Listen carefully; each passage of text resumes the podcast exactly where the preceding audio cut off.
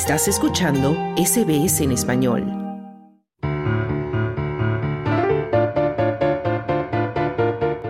Tiempo libre. Noticias positivas. Y en tiempo libre llegamos al momento de las últimas noticias positivas de este año y ya se encuentra con nosotros Esther Lozano. Esther, primero que todo, un muy próspero 2023 para ti y los tuyos. Muchas gracias, Carlos. Lo mismo te deseo a ti y a toda la audiencia. Un muy, muy, muy feliz año 2023. Bueno, y en este último día del año, por supuesto, traemos noticias positivas y vamos a comenzar hablando de una celebración, de una fiesta que se hace en Venezuela, que es el Día de los Inocentes. Me imagino que la mayor parte de América Latina es el 28 también, y que celebra los esclavos libres. Sí, es una celebración muy peculiar que se, que se hace en Venezuela y un ejemplo es la ciudad de Caucagua, al norte del país. Allí el miércoles se llenaron las calles con su tradicional procesión que se remonta unos 200 años a las haciendas de cacao de la época colonial. Los días 28 de diciembre, los hacendados daban la jornada libre a los esclavos y ellos se vestían con su ropa de faena en un festejo que les permitía además burlarse de sus amos. Vamos a escuchar a José Méndez, él es participante de la parranda de los santos inocentes y así es como lo contaba a los micrófonos de AFP. Nosotros nos pintamos, nos, pintamos para diferenciarnos de los, de los jefes, pues, ¿me entiendes? Eran blancos, los españoles, como decían los españoles. Entonces nosotros nos, nos tiramos la piel para hacerlo saber a, los visitantes quiénes eran los Bueno, durante el desfile una banda de percusión y metales toca un pegajoso merengue a Pambichao. Según la tradición católica, el Día de los Santos Inocentes conmemora la matanza ordenada por Herodes de todos los niños menores de dos años en Belén, con el objetivo de acabar con el recién nacido niño Jesús. Con el tiempo se convirtió también en una fecha en la que la gente se gasta bromas en América Latina y también en España. Escuchamos ahora a María Martínez, ella es la abanderada de la parranda de los Santos Inocentes yo soy la que guío a todos los músicos y al, público presente por donde nos vamos a dirigir para continuar la parada. Si yo me paro, los músicos se tienen que parar de todo aquel, porque yo soy la que mando. Si yo no camino, no hay vida. Bueno, seguro que es una fiesta muy divertida y qué bueno que se conserve esta tradición festivalera por más de 200 años, Carlos. Claro que sí, y muchas celebraciones similares ocurren en Hispanoamérica, o sea que también mm. muchos estarán diciendo, bueno, yo también celebro esta y tal otra. Es lo bonito también de la diversidad que tenemos en Hispanoamérica.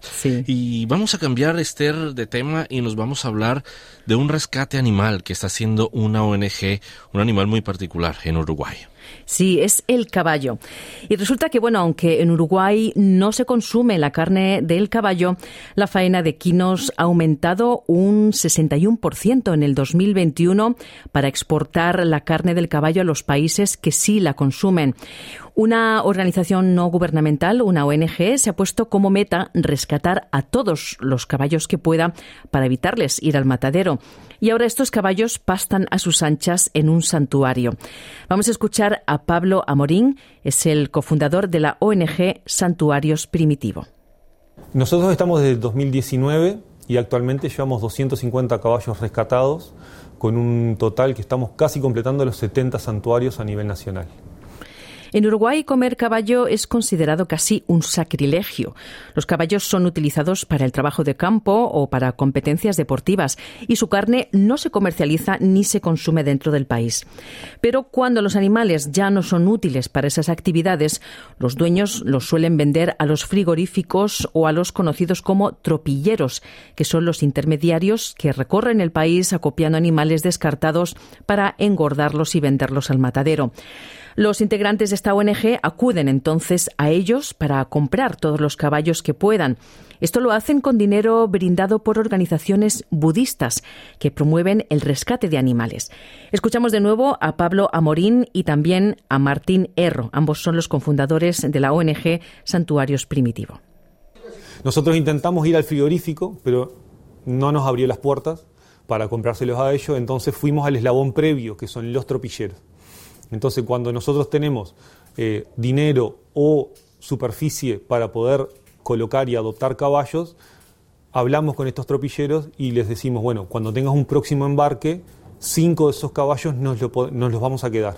Muchas veces nosotros estamos rescatando caballos que están un poco más bajos en kilos, o sea, los agarramos antes del engorde, ¿no? en, ese eslabón productivo de la cadena de, producción. ¿Por qué? Porque también eh, si el animal pesa la mitad, por la misma plata podemos salvar dos vidas. Mm. Bueno, como contaba al principio, la faena de quinos en Uruguay aumentó un 61% en el 2021, cuando se carnearon unos 58.000 animales, cuando se convirtieron en carne. El principal destino de estas exportaciones fue Bélgica, seguido por Francia, Japón, Rusia y Alemania. Los caballos que se salvan de ser faenados son reubicados en santuarios llamados santuarios con adoptantes son personas que cumplan las condiciones para cuidar a estos animales. La ONG lo que les exige es que no los comercialicen ni que saquen una renta basada en su explotación. Escuchamos ahora a Juan Pablo Pío. Él es uno de los adoptantes de estos caballos rescatados. La clave acá es la conciencia y la no explotación. O sea, no son animales para usufructuar, no son caballos baratos. Este, no, no se trata de eso. Son animales que vienen a, vivir y a transitar lo que les quede de existencia en un lugar en el que su única misión en el mundo es existir. Bueno, los caballos rescatados tienen un promedio de 15 años de edad, pero con una expectativa de vida de 30. La verdad es que les quedan muchos años por delante de vida en libertad y seguro que a todos los que han conseguido rescatar una vida muy bonita en el resto de sus días. Carlos. Fantástico la protección también de los mm. animales que en muchos países también la pasan bastante mal por todo el trabajo que les hacen hacer y que terminan su vida haciendo cosas pacíficas por lo menos, viviendo una vida bonita. Muchísimas gracias Esther por las últimas noticias positivas de la semana y el mejor de los deseos para ti los tuyos. Muchísimas gracias Carlos, un saludo a todos y un abrazo. Feliz año para todos los oyentes. Dale un like, comparte, comenta. Sigue a SBS Spanish en Facebook.